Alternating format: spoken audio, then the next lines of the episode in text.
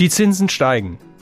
In der Vorwoche hat die Europäische Zentralbank ihren Leitzins um schier sagenhafte 0,75 Prozentpunkte erhöht. Was den ein oder anderen Zinssparer hoffen lässt, etwas mehr zu bekommen, ist für Schuldner keine gute Nachricht. Das gilt insbesondere, wenn es ums Eigenheim geht. Für Privatleute meist die größte Investition ihres Lebens, an der so mancher Traum hängen kann.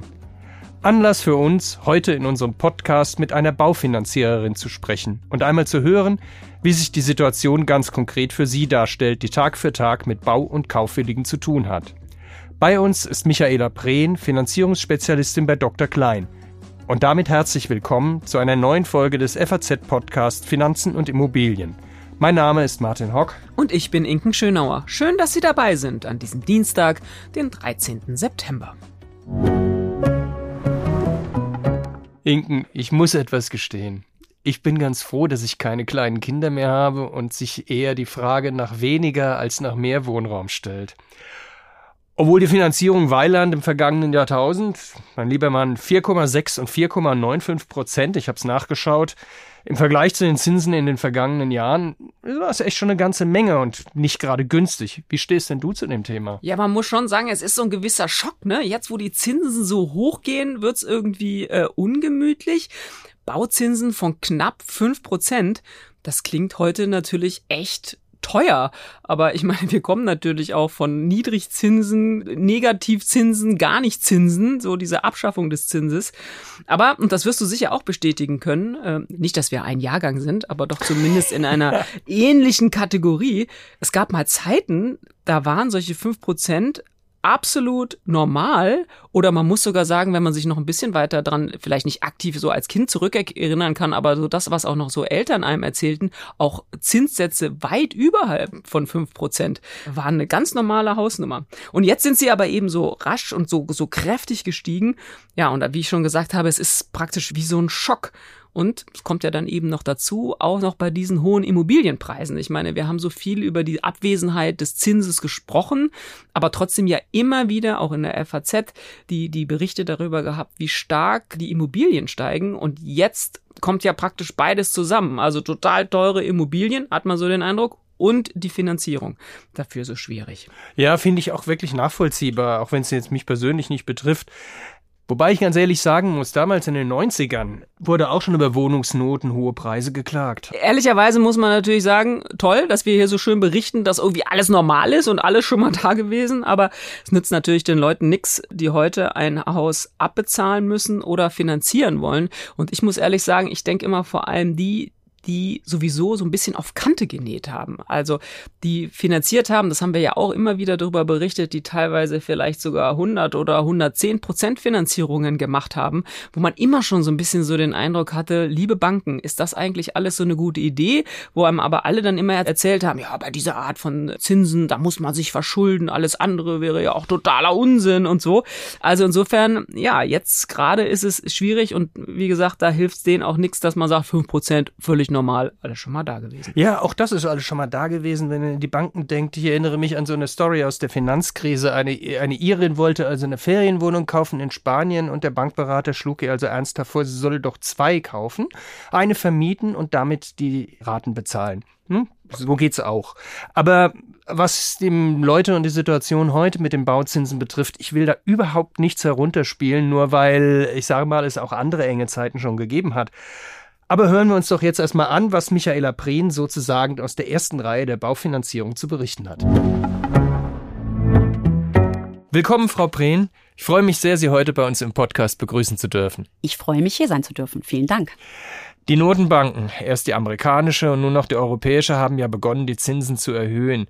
Wie hat sich denn die Zinslandschaft in der Baufinanzierung in diesem Jahr verändert und wie haben Sie das so erlebt? Ja, eigentlich hat sich die Zinslandschaft ähm, dramatisch verändert. Ja, also ich sag mal im Vergleich zum letzten, sagen wir mal Oktober, November, ähm, haben wir eine Zinserhöhung von einem Vierfachen. Das ist natürlich für den Häusle-Käufer eine immens erhöhte Zinslast, die er zu tragen hat. Andererseits äh, kommen wir natürlich auch von Niedrigzinsen, historisch zinstief nannte man das letztes Jahr. Und wir haben uns jetzt tatsächlich mit den Zinserhöhungen, und das muss man dann wieder relativieren, eingependelt auf die Durchschnittswerte der letzten 20 Jahre. Ja, nichtsdestotrotz, wer das dann halt abkriegt, dem ist das dann relativ egal eigentlich, ob das jetzt der historische Durchschnitt ist. Der sieht eben nur, dass er eine ganze Menge zahlen müssen. Gibt es eigentlich irgendeinen Zeitpunkt, wo Sie gemerkt haben, oh, die Kunden machen sich jetzt Sorgen? Ja klar, als die Zinserhöhungen letztes Jahr anfingen, äh, so tatsächlich im Ende des Herbstes, Anfang des Herbstes, da war das Raunen in der Kundschaft schon groß. Aber ich sage mal so, wenn wir uns jetzt mal so ein bisschen auf Frankfurt konzentrieren, dann sind die Kaufpreise natürlich schon sehr, sehr hoch. Und ich sag mal, Deutschlands Durchschnittsverdiener hatte es eh schon immer schwer, in Frankfurt zu finanzieren. Ja, klar. Und die Zinskosten sind natürlich erheblich äh, gestiegen. Jetzt kann man allerdings die Tilgung auch anpassen. Also man, man kann dann seinen eigenen Sparanteil an der eigenen Finanzierung verändern. Also ich sag mal, es gibt schon Möglichkeiten, um das ähm, zu relativieren. Nichtsdestotrotz, 1000 Euro mehr Belastung im Monat, einfach aufgrund der gestiegenen Zinskosten das ist schon eine Nummer. Und die Kunden machen sich Sorgen, das ist ganz klar. Wie äußert sich das? Rufen Sie den, rufen dann Leute besorgt an, die sich Sorgen machen, dass sie ihr Finanzierungskonzept nicht weitertragen können? Oder da ruft sie jemand an und sagt, ja, Frau Brenig, ich habe, eigentlich hatte ich ja bauen wollen, aber so wie die Zinsen steigen, das, wie, wie, wie, wie kann ich das dann überhaupt noch leisten? Ist das so ungefähr? Genau, Genau, so kann man sich das vorstellen. Also wir, wir haben ja Kunden oder ich habe Kunden, die ich schon länger betreue, die erstmals oh, Budgetberatung zu mir kommen, was ich übrigens auch jedem empfehlen kann, äh, vorher den Rahmen abzustecken, bevor er sich irgendwas vornimmt. Das kann ähm, ich aus eigener Erfahrung bestätigen, dass es sehr sinnvoll ist, sich zu überlegen, wenn man baut, was brauche ich und was kann ich mir leisten. Genau das ist es. Ne? Im günstigsten Fall kommt er halt vorher, der Kunde. Die Antragsteller kommen vorher und sagen, Mensch, das sind meine Einnahmen-Ausgabenverhältnisse, ähm, so und so viel Eigenkapital habe ich, was kann ich mir leisten? Dann wird natürlich aufgrund der derzeitigen Zinskalkulation so eine Rate festgelegt und dann sagt der Kunde, okay, ja, hm, passt, passt nicht. Können wir noch was ändern? Okay, passt jetzt. Dann gehe ich jetzt auf die Suche nach einer passenden Immobilie. Verändert hat sich jetzt natürlich, dass die Immobilie vielleicht ein bisschen kleiner werden muss, ähm, vielleicht ein bisschen weiter außerhalb von äh, Frankfurt stattfinden muss. Oder tatsächlich, und das ist das Schlimmste, was natürlich passieren kann, dass das nicht mehr in den Budgetrahmen passt. Und der Kunde dann gegebenenfalls sagt, okay, das ist mir jetzt zu teuer geworden, ähm, jetzt muss ich das Vorhaben leider einstellen oder ich gehe nicht mehr aktiv auf die Suche. Gut, jetzt gehen natürlich die Spekulationen auch schon los. Oh, die Zinsen steigen, sinken denn die Preise? Ja, erfahrungsgemäß sinken die Preise langsamer, als die Zinsen steigen. Richtig. Das stimmt. Und ähm, ich sage mal, wenn wir uns wieder ein bisschen auf Frankfurt fokussieren, dann kann man sagen, in Frankfurt werden die Preise, also ich erwarte das nicht, dass die Preise signifikant äh, sinken. Ja gut, Frankfurt ist natürlich eine Boomregion mhm. und äh, Metropolregion, A-Stadt, also von daher, ähm, ja, ist Frankfurt vielleicht so, ja gut, ich meine, Immobilienmarkt ist ja sehr heterogen, also ähm, wenn Sie im Harz ein Haus kaufen, haben Sie natürlich ganz andere Verhältnisse. Ja, ich war da mal im Urlaub, sehr schön, aber ja, gibt Gut. zwei Seiten vom Harz. Hat die Ostseite Hat und die Westseite. ja, ja, oder hat der Harz hat noch mehr Seiten ja, in diesem stimmt, Sinne. Also wie gesagt, sehr schön, war ein schöner Urlaub, aber egal. Äh, schweifen wir mal nicht ab. Kommen wir mal wieder zurück zu den zu den Auswirkungen. Die Auswirkungen, also dass jetzt Leute die Segel streichen mussten und sagen, nein, mein Immobilientraum, der ist jetzt ähm, geplatzt. War das gegenüber früheren Zeiten häufiger der Fall? War das sehr häufig der Fall? Wie, würd, wie war da so Ihr subjektiver Eindruck? Einfach mal aus dem Nähkästen geplaudert. Ich mache das schon fast 30 Jahre, Baufinanzierung, Immobilienfinanzierung. Das heißt, ich berate auch seit dieser Zeit Kunden und heute wie damals äh, sind es gleiche Schwierigkeiten, mit denen man zu kämpfen hat. Wenn ich so an eine Boomregion oder Boomjahr denke, dann denke ich so immer an 99. 99 mhm. fing ah, der Boom an. Also das war wie, da kamen sie aus allen Löchern gekrochen. Äh, der Zinssatz sank tatsächlich. Ja, und da waren viele dabei, die sich ein Haus bauen. Also damals war Hausbau noch ähm, eher aktueller. Heute ist es ja eher der Hauskauf, ne, weil ja, es Interessant. Gibt, ja, weil es weniger Grundstücke gibt. Ne? Also damals ähm, gab es viel mehr Grundstücke und auch zu, sagen wir mal, noch okay Preisen. Die Baukosten waren natürlich wesentlich niedriger, aber die Durchschnittseinkommen waren noch niedriger. Und mhm. ich sag mal so, im Vergleich zu heute, klar haben wir jetzt eine Sondersituation, aber so besonders anders ist es jetzt tatsächlich auch nicht, weil ich sag mal, ein Budget braucht jeder und es gibt ein gewisses ähm, Haushaltseinkommen, daraus resultieren gewisse Lebenshaltungskosten und dann kann man sich x Euro Rate leisten und die muss man dann halt einfach unterbringen. Ich glaube tatsächlich, dass das Thema auch so ein bisschen hochgekocht wird, weil natürlich auch Ängste dabei sind, ne? Also Ängste, Inflation, Krieg in der Ukraine, also kommt alles zusammen im Moment und die Leute haben halt einfach Angst, dass alles viel viel teurer wird und dass sie sich weniger leisten können. Ich habe jetzt nicht den Eindruck, dass viel, viel weniger Leute sich äh, Sachen leisten können. Ich habe eher so den Eindruck, dass die Leute sich von sich aus zurücknehmen, weil sie einfach sich selber begrenzen. Und mhm. zwar in der Auswahl der Zins- und Tilgungsrate. Eine Bank würde den Kunden eine wesentlich höhere Zins- und Tilgungsrate zumuten, als die meisten sich ähm, selbst zumuten wollen. Ja. Menschen mhm. sich selbst zumuten wollen. Also diese Gespräche habe ich eher so, ne, dass ich sage, okay. ja, mit deinem Einkommen könntest du X äh, Budget und dann sagen mir die meisten Leute, ja, ja, aber die Rate, das ist mir schon ein bisschen zu viel und und der große Unterschied ist, glaube ich, zu, ich sag mal, wenn ich jetzt vor 30 Jahren gucke oder 99 gucke oder vielleicht Anfang 2000er gucke, dass die Leute eher bereit waren, andere Sachen dran zu geben. Das mhm. heißt also, dass diese, diese Haltung Immobilie, einer eigenen Immobilie gegenüber hat sich geändert. Früher waren die Kunden eher bereit und haben dann gesagt, ja, dann fahre ich halt einfach jetzt die nächsten fünf Jahre nicht mehr in den Urlaub. Zum Beispiel, ja. ne? Also so dieses, ja, dann äh, ne, dann ich will das und ich mache das und ähm, das klappt schon und ich gebe da jetzt alles rein. Und heute ist es eher so, dass die meisten Kunden kommen und sagen, ja, das ist meine Rate, das haben wir uns ausgerechnet. Wir wollen ja auch noch weiterhin unser Leben führen. Mhm. Anscheinend ist tatsächlich heute die Einstellung da zur Immobilie eine ganz andere, mehr nice to have als etwas, was unbedingt nötig ist. Ja, es hat sich viel geändert. Ist ja im Auto ähnlich. Also viele wollen ja auch einfach kein Auto mehr und äh, sag mal so für die ältere Generation war Auto noch so auch so ein bisschen Freiheit und Abenteuer. Ja, und auch womöglich Statussymbol, ne? Wo, auch das. Wo wir dann vielleicht heute auch sagen, nein. Ähm, der ja. Elektroroller tut's auch. Zurück zu den Kunden. Also auf der einen Seite nehme ich so ein bisschen mit, dass sich also die Nachfrage vielleicht auch ein bisschen verringert hat, weil die Leute sagen, boah, ich meine, ist mir halt jetzt ein bisschen teuer und ich äh, brauch's ja nicht unbedingt. Das heißt aber, äh, andersrum könnte ich mir vorstellen, dass die Stimmung in der Kundschaft, naja, vielleicht war sie besser, aber nicht so schlimm ist, oder? Nee, Wobei ich jetzt natürlich sagen muss, dass ähm, wenn Sie von Nachfrage sprechen für einen Immobilienfinanzierer, die Kunden kommen ja erst im zweiten Schritt zu uns. Also die, der erste Schritt ist ja der Immobilienmakler. Und da habe ich tatsächlich, ähm, ich kenne ja natürlich auch einen Immobilienmakler und ich kenne natürlich auch ein bisschen den Markt, informiere mich natürlich auch immer ein bisschen, ähm, dass tatsächlich es so ist, dass sich das drastisch schon niederschlägt, die nachlassende Nachfrage, wobei man jetzt auch sagen muss, es sind ja immer noch, wenn Sie in Frankfurt zum Beispiel eine Wohnung inserieren, dann kommen jetzt statt 100 vielleicht nur noch 50 Leute. Ja. Was, ja. was für den Immobilienmakler natürlich jetzt ein drastischer Einschnitt ist, aber für mich jetzt keinen großen Unterschied macht als Immobilienfinanzierer, weil der, der kommt zum Finanzieren, der kommt ja dann zu mir. Was aber natürlich im Endeffekt jetzt bezogen auf Frankfurt dann eigentlich mehr heißt, sie zahlen nicht mehr so exzessive Aufschläge billig wird's nun wahrhaftig wohl nicht sein. Darum, da, darum ging's nicht, ne? Ja, Frankfurt, klar. ne? Billig, ja, hm, Frankfurt ja. passt auch aber, nicht zusammen. Aber es passt so ein bisschen, ich komme ja nicht aus Frankfurt, sondern aus Rheinhessen und ähm, bei uns der Immobilienmarkt, der war schon nie, noch nie so richtig lebendig. Aber ich habe den Eindruck, ich gucke ab und zu mal so in den einschlägigen Portalen, dass er völlig tot ist im Moment, dass da eigentlich gar nichts mehr angeboten wird. Und auch, ich weiß noch, wir hatten uns da mal spaßeshalber ein Objekt angeguckt. Das stand dann Wochen später noch drin zu einem deutlich geringeren Angebotspreis und verschwand dann aus dem Portal. Ähm, aber irgendwie sang und klanglos, ja.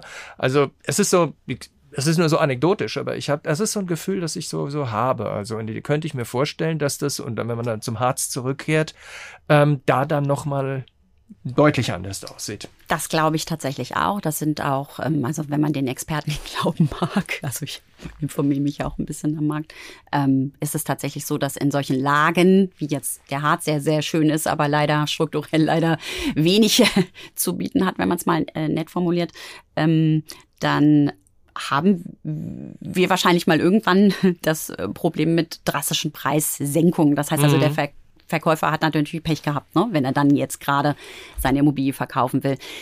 Ich merke auch tatsächlich so ein bisschen eine Zurückhaltung am Markt. Nicht nur auf ähm, Käuferseite, sondern auch auf Verkäuferseite. Das heißt, es sind wenig, also wenig Bewegung, was Sie schon sagen. Ne? Mhm. Also die Leute gehen so, haben so ein bisschen so eine ja so eine Erwartungshaltung irgendwie. Also die, sie, sie stehen zurück, gucken sich den Markt an und überlegen, was sie tun. Und ich glaube tatsächlich, dass die, die Menschen auch sehr verunsichert sind im ja. Moment, ne, irgendwas zu tun. Ähm. Abwarten, mal sehen, was kommt. Ja, klar, mit der, der, das ist ja auch so, wir hatten ja jetzt jahrzehntelang kaum Inflation und nun kämpfen wir mit Inflationsraten, die also, ja, die wir also schon 50 Jahre nicht gesehen haben. Und das ist natürlich eine so derart neue Situation und dann auch geopolitisch ist so viel dazugekommen.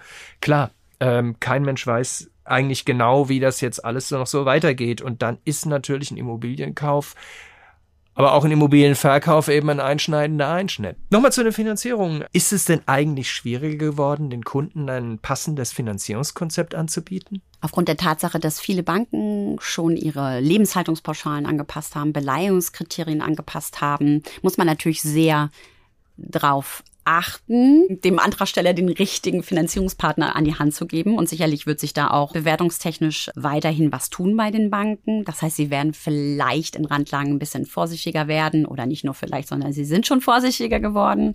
Aber wo das natürlich hinführt, das weiß man nicht so genau. Aber ein passendes Finanzierungsangebot wenn man mit realistischen Vorstellungen an Finanzierungskonzepte rangeht, findet man eigentlich schon. Ich sag mal, da gehört halt einfach immer dazu, dass man das passende Budget für den Kunden ermittelt und einfach sagt, das kannst du dir leisten, das wäre möglich, passt das zu deinem Traum, passt es nicht, muss der Traum angepasst werden.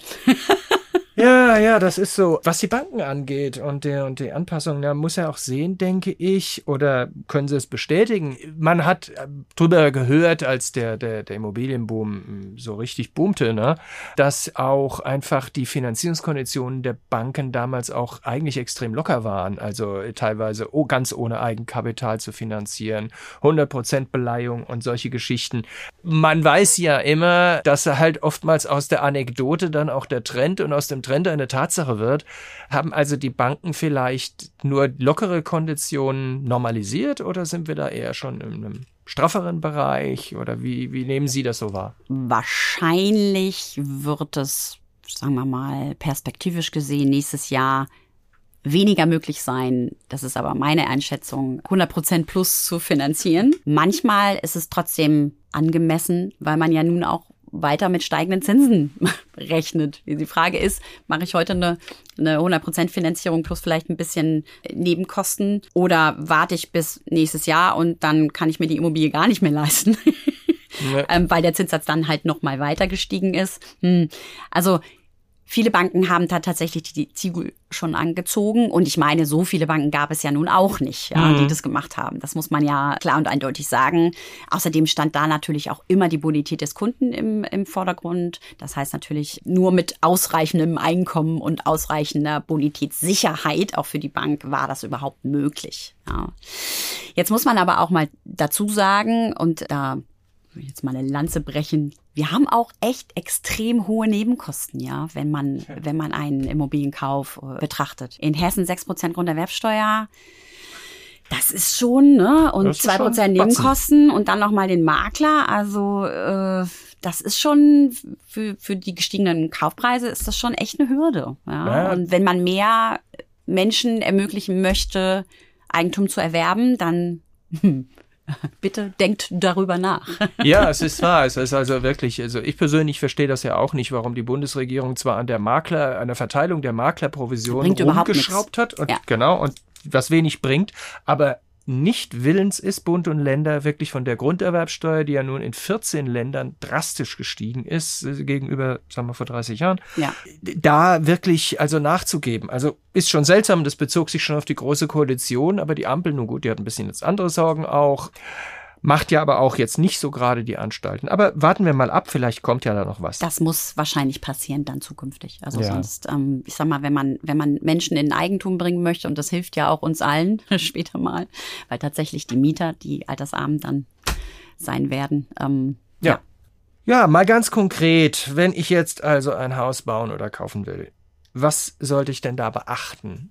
Speziell jetzt, ich meine, gut, es gibt Dinge, die man immer beachten muss und die sind mindestens genauso interessant. Gibt es jetzt etwas Spezielles oder sind das so die üblichen Dinge? Und wenn ja, was? Ja, also grundsätzlich denke ich mal, dass die jetzige Situation nicht anders ist als sonst auch. Also was essentiell wichtig ist und das ist das, was ich vorher schon erwähnt habe, also bitte vor dem Vorhaben, also bevor man sich festzurrt und quasi auf alle Besichtigungen geht und seine Traumimmobilie findet und dann leider feststellt, das geht nicht, bitte vorher mit dem Finanzierungsberater sprechen, eine ordentliche Budgetberatung machen oder einfach das Budget abstecken, tatsächlich sich vorher auch mal informieren, wie gehe ich vor, ne? wie rede ich mit dem Makler zum Beispiel oder ähm, einfach auch mal die Immobilie vorher einwerten, denn das machen wir auch als Finanzierungsberater. Wir haben Systeme, die quasi eine Einwertung der Immobilie möglich machen das ist dann schon immer ganz gut, einfach zu sehen, ne? ist die mhm. Immobilie jetzt überteuert oder passt es irgendwie in den Rahmen? Wie würde denn die Bank die Immobilie sehen zum Beispiel? Und dann zu sagen, okay, passt es oder passt es nicht? Ja, ähm, auf alle Fälle vergleichen. Mhm. Also Zinskonditionen vergleichen, ja, sich gut vorbereiten. Und vor allen Dingen, und das, das finde ich immer so spannend, dass es tatsächlich Menschen gibt, die mit mir ein Gespräch vereinbaren. Und wenn ich dann frage, was haben sie denn für Einnahmen, was haben sie denn für Ausgaben, also die Einnahmen kriegen die meisten noch ganz gut zusammen. ähm, aber bei den Ausgaben hapert es dann so ein bisschen. Ja. Und ich finde zum Beispiel, also ich mache selber auch nicht, aber ich würde dann jedem empfehlen, der sowas vorhat zumindestens, mal tatsächlich für einen Monat oder zwei Monate mal ein Haushaltsbuch zu führen. Also es hört sich jetzt doof an, mhm. aber tatsächlich, dass man da einfach auch mal ein Gefühl dafür bekommt, was gebe ich aus, wie viel gebe ich denn aus überhaupt ähm, fürs Essen gehen, für Klamotten vielleicht oder für so die kleinen Nebendinge, die ja für sich genommen ganz, ganz klein sind, aber dann ja groß werden in der Summe der, der, der Ausgaben und dass man einfach für sich entscheidet, wie soll das zukünftig sein? Ja, es ist besonders wichtig natürlich, wenn es so ist, wie Sie sagen, dass sie für die Menschen wichtig ist, den gewohnten Lebensstandard genau. ähm, ne, daneben auch noch weiter halten zu können und sich nicht einzuschränken. Ja, genau. Dann äh, ist natürlich besonders wichtig zu wissen, was ich für die Immobilie ausgebe. Denn aus Erfahrung ist ja, jede Immobilie wird am Ende immer etwas teurer, als man vorher gedacht hat. Ja, klar. Also ich sag mal, Sondertilgungen braucht man in den ersten Jahren eigentlich nicht. Also Sondertilgungsmöglichkeiten muss ja. man, werden in den Jahren nicht genutzt. Lustigerweise gibt es da auch Erhebungen von den Banken. Alle wollen Sondertilgungen, nur keiner sondertilgt. Ähm. Ah, okay. spannend. Aber dann, dann, muss man natürlich auch ein bisschen nach vorne schauen. Also was passiert in meiner Familie im Beruf? Ist da was zu erwarten, dass ich vielleicht nicht jetzt nächstes Jahr, aber vielleicht in drei oder vier Jahren dann doch mehr verdiene und dann die Luft auch habe für eine Sondertilgung, was weiß ich, was, ja, was eben halt in Familien auch so passiert, dass dann eben mal Geld reinkommt, dass dann die Möglichkeit habe. Also eine Sondertilgung, denke ich, ist doch eigentlich keine schlechte Sache. Unbedingt. Und wir leben in der also ich sag mal, äh, man sagt ja, wir sind die Erbengeneration. Ähm, das ist tatsächlich so. Das merke ich auch natürlich, wenn ich mit den Kunden spreche.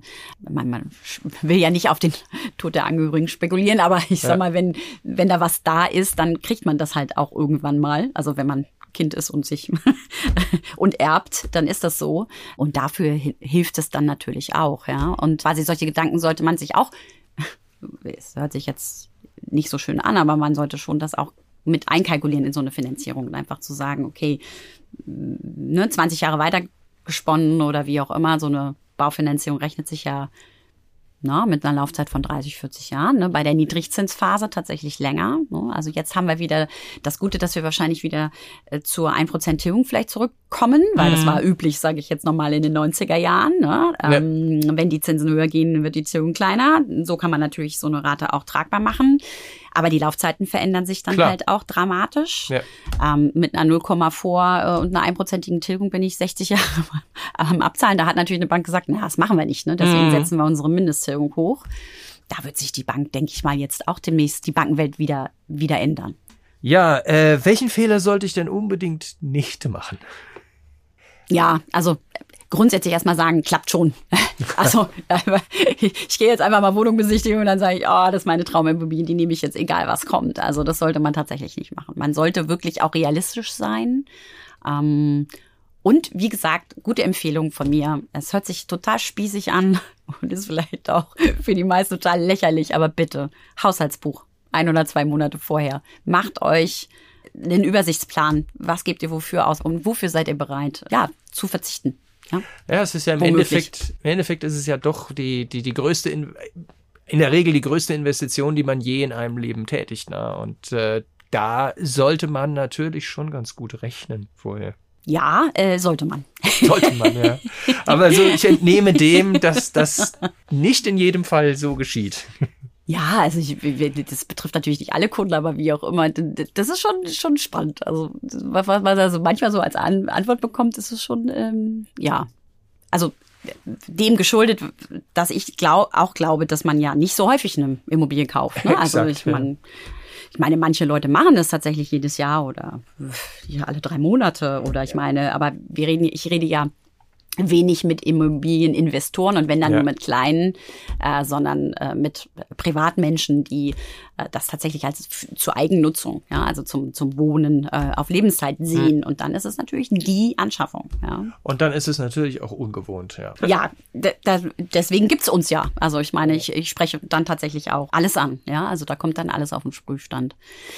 Früher hat man immer gesagt, der Kunde muss sich eh nackig machen. Und tatsächlich sollte er das, weil mhm. ihm das zugutekommt. Lohnt es sich denn vielleicht in der aktuellen Situation auch Baupläne oder Kaufpläne zu verschieben? Ja, womöglich. Ich finde, das wird so ein bisschen überdramatisiert im Moment alles. Ähm, mhm. Ich glaube tatsächlich, äh, dass wir uns auch daran gewöhnen. Die Preise werden sich irgendwann vielleicht einpendeln, also nicht in der Metropolregion. Da können wir nicht damit rechnen, dass auf einmal die Eigentumswohnung, die 1,5 Millionen gekostet hat, übernächste Woche, keine Ahnung, nur noch 1,2 Millionen äh, kostet. Also das wird wahrscheinlich nicht passieren. Aber tatsächlich glaube ich, dass Menschen ja auch lernen, mit der Situation umzugehen. Und ich glaube, dass man das einfach realistisch betrachten muss. Also wir haben diese Situation wir müssen uns darauf einstellen. Und es wird Lösungen geben. Und wenn die Bank äh, nur noch mit 1% Tilgung rechnet, das kann ja auch eine Lösung sein, dass die Rate nicht so hoch wird. Ob man jetzt jetzt Pläne verschieben muss. Vielleicht machen das viele Menschen und sagen einfach, oh, ist mir so unsicher im Moment und wie auch immer. Ich würde sagen, nie verschieben, weil ich damit rechne, dass die Zinsen weiter steigen. Das heißt, Verschiebung würde dann bedeuten, wenn ich dann doch nicht loslassen möchte von dem, von dem Traum oder von dem Kauf oder wie auch immer, dann würde ich das in Zukunft nochmal teurer bezahlen. Was man vielleicht sagen kann, ist, dass jemand Pläne verschieben sollte, wenn er sich nicht ganz im Klaren darüber ist, ob er es stemmen kann oder stemmen möchte. Das, das, ja. Also ja. ich glaube tatsächlich, dass man genau überlegen sollte. Angesichts steigender Zinsen müssten dann die Vorfälligkeitsentschädigungen nicht moderater ausfallen? Korrekt. Also das heißt, wenn ich in der Situation bin, wo ich einen Immobilienkredit vielleicht jetzt ablösen könnte, da sollte ich mal verschärft drüber nachdenken, oder? Das sind im Moment nur Bearbeitungsgebühren, die da anfallen. Ja. Wenn ich aus einem, wenn ich aus einer, sagen wir mal so, aus einer 0, komme äh, oder vielleicht 1, äh, dann habe ich jetzt Zinsen von 3, mhm. ähm, und die Bank muss es ja gegenrechnen. Ne? Also es gibt ja ähm, der BGH entscheidet ja, ich glaube, gefühlt alle drei Monate über. Also irgendjemand regt sich wieder auf, irgendjemand klagt, es gibt ein neues Urteil. Dann wird die Berechnungsmethode der Vorfälligkeitsentschädigung wieder äh, ähm, revidiert äh, und neu überarbeitet. Aber grundsätzlich gilt natürlich, ähm, wenn die Bank das Geld jetzt teurer rauslegen kann, dann darf sie auch keine ähm, hohen Vorfälligkeitszinsen nehmen. Äh, bedeutet tatsächlich, dass es dann tatsächlich schon zweimal den ähm, zweimal eine Rechnung gesehen, die tatsächlich nur Bearbeitungsgebühr ähm, ja. beinhaltet hat. Ja, das ist doch mal schon mal schön und das ist doch mal was Positives und deswegen bedanke ich mich an dieser Stelle für Ihr Kommen heute. Vielen Dank, Frau Brehn. Ich bedanke mich auch. Na, das hat doch jetzt Hoffnung gemacht, dass alles nicht so schlimm ist oder wird. Inken, was nimmst du mit? Ja, ich fand die Aussage tatsächlich echt interessant, dass die Situation trotz so einer Sondersituation doch eben nicht so anders äh, ist wie immer. Das zeigt auch, finde ich, dass Michaela Prehn immer wieder betont hat, wie wichtig es ist, sich Gedanken zu machen, wie viel Immobilie kann ich mir eigentlich leisten und letztlich ja sicher auch, wie viel Immobilie will ich oder muss ich eigentlich haben. Hm, eigentlich ist das so eine ja, Weisheit, aber eben doch nicht so ganz selbstverständlich, wie man eigentlich meinen müsste. Und da muss man auch sagen, also die aktuelle Situation sollte man sich das sicher auch nochmal durch den Kopf gehen lassen, die, die, dieser Gedanke, wie viel Immobilie brauche ich. Aber ich glaube, das gilt auch für alle Zeiten auch tatsächlich. Ne? Also wir haben, ich weiß, kann mich noch gut erinnern, auch an einen Podcast, den wir mal mit Volker Lohmann, unserem Kolumnisten, dazu gemacht hat, so diese ehrliche Sichtweise mal auf sich selbst. Was brauche ich eigentlich? Wie viel kann ich mir leisten? Mal so einen persönlichen Kassensturz zu machen. Ähm, ist es nur so ein, so ein Wunschgedanke, dem man auch hinterher rennt, weil ich unbedingt ein Haus will? Brauche ich denn eigentlich wirklich unbedingt so ein Haus in dem Lebenszeitpunkt, den ich auch habe? Also ich finde, das ist wahrscheinlich echt so eine der, der, der Kernfragen des Immobilienkaufs überhaupt. Ich fand das gut. dass ihr das auch nochmal so besprochen habt. Ja, leisten kann und will ist auch für mich ein Stichwort, auf ganz andere Weise eigentlich. Ich fand es nämlich spannend zu hören, wie sehr sich anscheinend die Einstellungen da auch verändert haben. Dass das Eigenheim äh, für viele einfach nicht mehr der erstrebenswerte Besitz ist, der so ein Punkt im Leben ist, wie heißt es doch, ein, ein Baum pflanzen, ein Haus kaufen und so weiter, sondern dass sich das der sonstigen Lebensführung unterzuordnen hat. Ich wäre mal echt gespannt, was die Soziologen dazu zu sagen hätten. Ah, Mensch, da machen wir nochmal irgendwann so eine Folge zu, oder? Die psychologische und soziologische Komponente beim Immobilienkauf. Das klingt jetzt mehr wie eine Dissertation. okay. Wie ein okay, Podcast. Dann, dann lassen wir das vielleicht auch mal. Wir überlassen es mal den Hörerinnen und Hörern, ob die sich dafür begeistern. Gerade mal sehen, ob wir da, ob wir da äh, Zustimmung für bekommen. Richtig, das wäre schön zu wissen. Ja, Martin, Mensch, dann sind wir schon wieder beim Ding der Woche. Ich bin gespannt. Was hast du dabei heute? Tja, da muss ich mich mal jetzt blamieren und dir mal was zeigen. Also es ist gerade schade, dass wir kein Fernsehen machen, aber vielleicht ist es auch besser so, man sagt, ich sei ein herzlich schlechter Tänzer. Oha, jetzt bin ich aber wirklich ziemlich äh, neugierig. Ich bin mir nicht ganz sicher, ob ich sagen soll, aber ich sag's doch. Zeig mal. Opern Gangnam Style.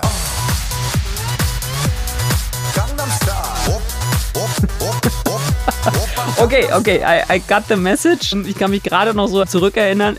Gangnam Style. Äh, da, da, bin ich ja jetzt mal gespannt.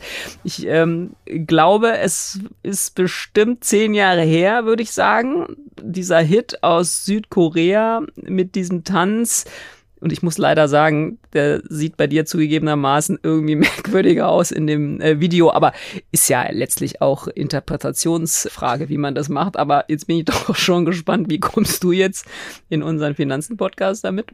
Ja, ja, Gangnam ist ja ein Wohnviertel und das gehört nicht nur zu den Top-Wohnvierteln in Südkorea, sondern wenn man der Unternehmensberatung Knight Franks folgt, auch zu den Top 5% der begehrenswertesten Wohnviertel der Welt. Tja, nur auch in diesem begehrenswerten Wohnviertel sind die Zeiten härter geworden. Die Wohnungspreise fallen dort nun schon seit Wochen. 134 Quadratmeter im 21. Stock gibt es jetzt schon 15 Prozent billiger als noch vor vier Wochen nur noch für schlappe drei Millionen Euro umgerechnet. Ach, siehst du mal. Da sagt noch einer, Inflation schlägt irgendwie überall zu. Ja, das finde ich ja sagenhaft günstig, muss man sagen. Also äh, alles hin äh, nach Südkorea und alle nach Gangnam. Kann man ja schon denken, aber sag mal, warum ist das denn so? Naja, auch in Südkorea steigen eben die Zinsen und eine Korrektur am Wohnungsmarkt, äh, sagte die Notenbank, sei unvermeidlich und habe sogar ein wünschenswertes Element. Aber die Besitzer von den, den Luxus-Apartments in Gangnam oder Gangnam müssen nicht so sehr weinen. Denn im vergangenen Jahr sind die Preise in Südkorea noch um mehr als 20 Prozent gestiegen und das heißt vor allem in Gangnam. Und zwar mehr als in Tokio oder Taipei etwa. Im Juli sind die Preise in Gangnam auch noch um 5 Prozent gestiegen ist halt viel Spekulation, Luxusimmobilien. Das heißt dann auch, wenn die Preise in Gangnam fallen, dann fallen sie auch stärker als anderswo in Südkorea. Jo, und dann geht's halt mal 15 Prozent in vier Wochen runter. Aber ich finde ja drei Millionen Euro für 134 Quadratmeter. Ja, also Schnäppchen sieht anders aus. Ja, also ich glaube, um den südkoreanischen Immobilienmarkt machen wir dann doch eher einen Bogen. Aber ob ich jetzt dieses Bild von dir äh, mit Gangnam tanzend aus dem Kopf kriege für den Rest der Woche, da bin ich mir noch nicht sicher, lieber Martin. Und das war's auch schon wieder mit unserer dieswöchigen Folge des FAZ-Podcasts Finanzen und Immobilien. Wenn Sie Fragen haben, Themenwünsche oder andere Anregungen, schicken Sie uns eine E-Mail an podcast.faz.de oder schreiben Sie uns auf unseren Social-Media-Kanälen. Wir freuen uns, wenn Sie uns abonnieren und wenn Sie uns weiterempfehlen.